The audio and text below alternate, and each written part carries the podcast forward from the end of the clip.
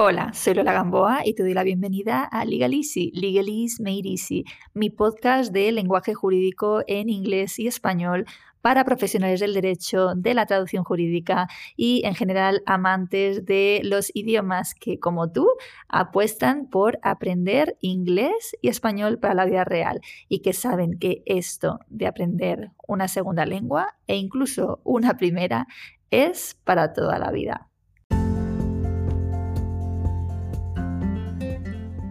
El mes pasado inicié una nueva sección en el blog y en el podcast en la que selecciono un top 10 de términos y expresiones que me parecen esenciales dentro de cada rama específica del derecho. Empezamos el mes pasado con el derecho penal y hoy he decidido dedicar la entrada al societario tengo que decirte que no es fácil hacer esta selección porque abunda la terminología en cada área y se me antoja, oye, todo un reto escoger solo 10. La verdad que es una maravilla cuando sientes que dominas el vocabulario específico de tu especialidad. Hablar inglés se hace mucho más fluido y más fácil cuando conoces las expresiones concretas. Ayudarte a que tú lo consigas es de hecho mi propuesta en el blog, en el podcast y en Legal Easy Academy, cuyas puertas volverán a abrirse para ti en septiembre. Pero vamos ahora con este top 10 dedicado a Company Law. Como ya te he hablado en una entrada anterior del blog sobre los tipos de empresas en inglés y de su traducción al español, hoy me voy a detener en otros términos y expresiones súper interesantes y útiles. Te voy a dejar enlazada la entrada en las notas del episodio. Verás que como siempre, a raíz de cada término surgen colocaciones u otros términos también relevantes que pienso que te interesa conocer dentro de esta rama. So, you ready? Yeah? so let's get down to business. So, number one, to incorporate. Okay? To incorporate. Empezamos con uno de los verbos que tienes a tu disposición para decir en inglés constituir una sociedad. ¿okay? Puedes usar otro, sin duda, por ejemplo, to set up. To set up es otra de mis opciones favoritas, pero to incorporate es el típico verbo que usaría un abogado inglés. ¿okay? Vamos a ver un ejemplo. If you want to incorporate a company in England, you must register the company with Companies House. I repeat.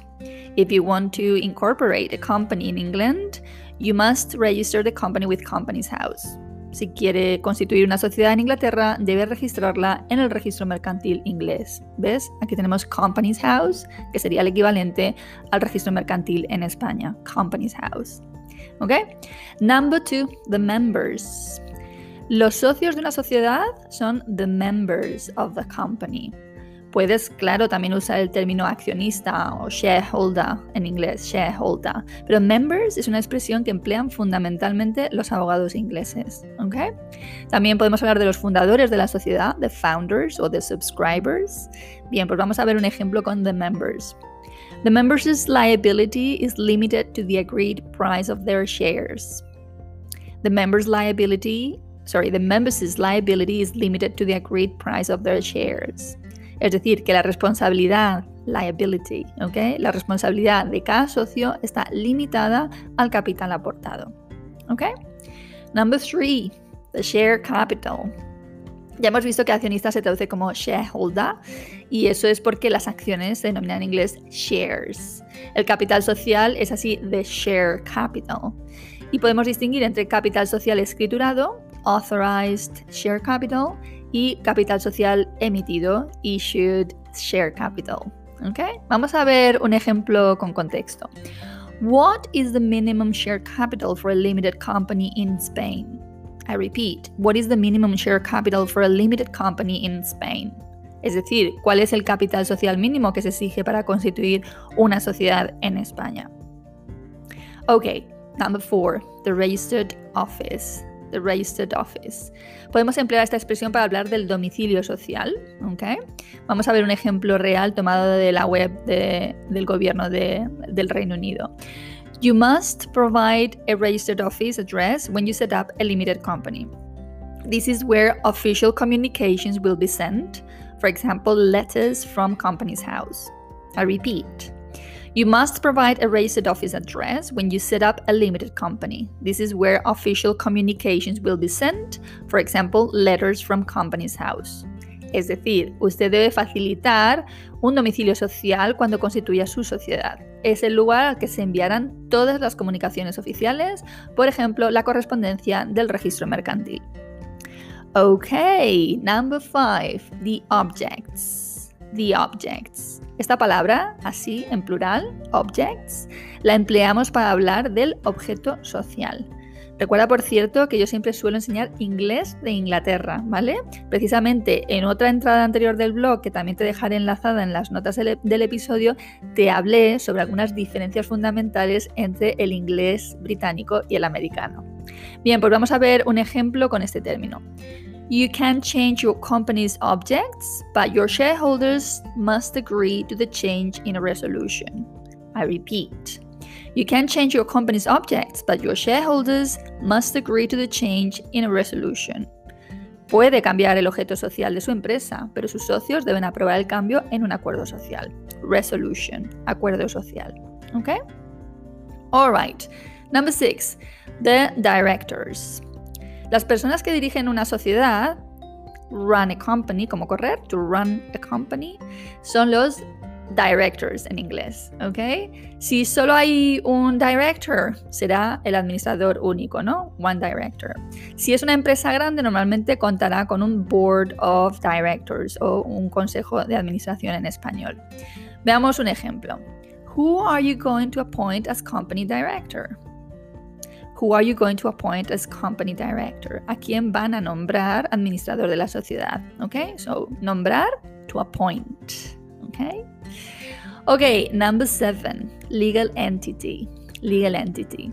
Para mí esta expresión es básica en este ámbito. Es una de las opciones que puedes emplear para hablar de persona jurídica, para decir persona jurídica en inglés. Legal entity. Puedes emplear otra que me gusta muchísimo también y que es incorporated business. ¿ok? An incorporated business. ¿Quieres ver un ejemplo? Yeah? Okay. So, once registered a company has corporate temp, oh sorry. Once registered a company has corporate personality okay? Una vez registrada una empresa tiene personalidad jurídica okay? Once registered a company has corporate personality and it goes on. It is a legal entity with it with its own legal rights and obligations separate and distinct from those of its members and directors Okay, so I'm going to repeat the whole thing. Once registered, a company has corporate personality. It is a legal entity with its own legal rights and obligations, separate and distinct from those of its members and directors. Entonces, una vez inscrita, una sociedad adquiere personalidad jurídica. Es una persona jurídica con sus propios derechos y obligaciones legales, separada y distinta de sus socios y administradores. Ok, number eight. A single member company. Single member. Antes hablábamos de los socios, ¿no? Y decíamos que eran the members. Si bien en una sociedad también puede ocurrir, y de hecho es muy común, que sea unipersonal, es decir, que solo haya un socio, como es por ejemplo mi caso, soy socia única de mi SL. Bien, pues en inglés hablaremos entonces de a single member company, ¿ok? Vamos a ver un ejemplo. To form a single member company in Ireland, a Form A1 must be completed and submitted to the company's registration office. I repeat, to form a single member company in Ireland, a Form A1 must be completed and submitted to the company's registration office. Es decir, para constituir una sociedad unipersonal en Irlanda, debe completarse el formulario A1 y remitirse al registro mercantil irlandés. Okay? Then we've got number nine, the Memorandum of Association. Por último, creo que no puedo o no debo terminar este top 10 sin referirme a los documentos esenciales para constituir una sociedad. El primero es este, The Memorandum of Association que sería aproximadamente el equivalente a la escritura de constitución en España. Y digo aproximadamente porque en la actualidad es un documento bastante simple en el que se hacen constar básicamente los nombres de los socios fundadores y nada más. Aún así, está generalmente admitido que esta es la traducción para nuestra escritura de constitución. Vamos a ver un ejemplo. In order to set up a company in Spain, we will first need to draw up its memorandum of association. I repeat, in order to set up a company in Spain, we will first need to draw up its memorandum of association.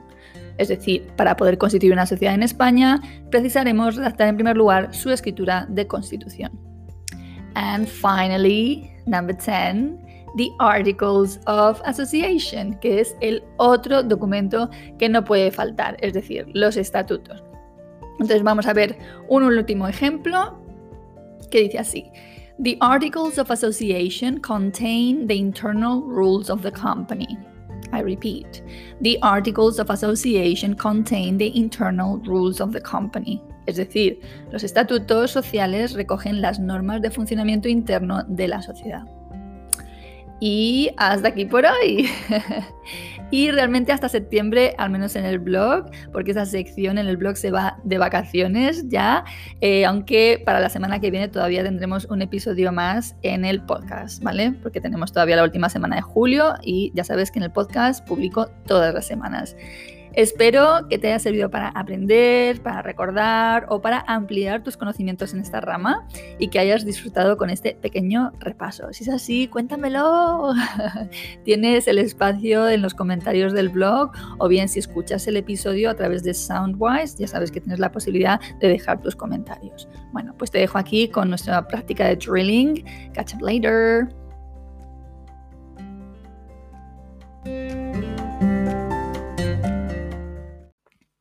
Well, hello there again. As you know, Mr. Mitchell is not in town, he's in Ireland. So you're stuck with me for the drilling practice. Yes. So you ready? Yeah. Empezamos. Venga, pues, ¿cuál es el primer término? To incorporate. To incorporate. Can you repeat? To incorporate. Well done. Number two, to set up. To set up. Can you repeat? To set up. Okay. Number three, to form. Esa es otra manera de decir constituir que ha salido en uno de los ejemplos. To form a company. Okay, so to form. To form. Can you repeat? To form. Good. Okay, company's house. Company's house. Can you repeat with me? Company's house. Okay, we've got members. Members. Can you repeat with me? Members. Shareholders. Shareholders. Can you repeat with me? Shareholders. Founders. Founders. Can you repeat with me? Founders. Okay, then we've got subscribers. Subscribers. Can you repeat with me? Subscribers. Shares, acciones, shares. Can you repeat with me? Shares. Well done. Okay. Next one, share capital. Share capital. Repeat with me. Share capital. Good. Authorized share capital. Authorized share capital. Can you repeat with me? Authorized share capital. Okay, the next one is issued share capital. Issued share capital. Can you repeat with me? Issued share capital. Okay, and we've got registered office. Registered office. Okay, can you repeat with me? Registered office. Okay, next one is objects. The objects. Can you repeat with me? Objects. Okay, the next one is resolution, acuerdo social. Resolution. Can you repeat with me? Resolution. Okay, the next one is tricky because we've got two possibilities. We can say either director or director. Okay, so either director or director. So repeat with me director or director. Okay, the next one is the board of directors. The board of directors. Repeat with me the board of directors. Next one is legal entity. Legal entity. Can you repeat with me? Legal entity. Well done. Okay, incorporated business. Incorporated business. Can you repeat with me? Incorporated business. Good. Next one, single member company. Single member company. Can you repeat with me? Single member company. Okay. Memorandum of Association. Memorandum of Association. Can you repeat with me? Memorandum of Association. And finally, the last one Articles of Association.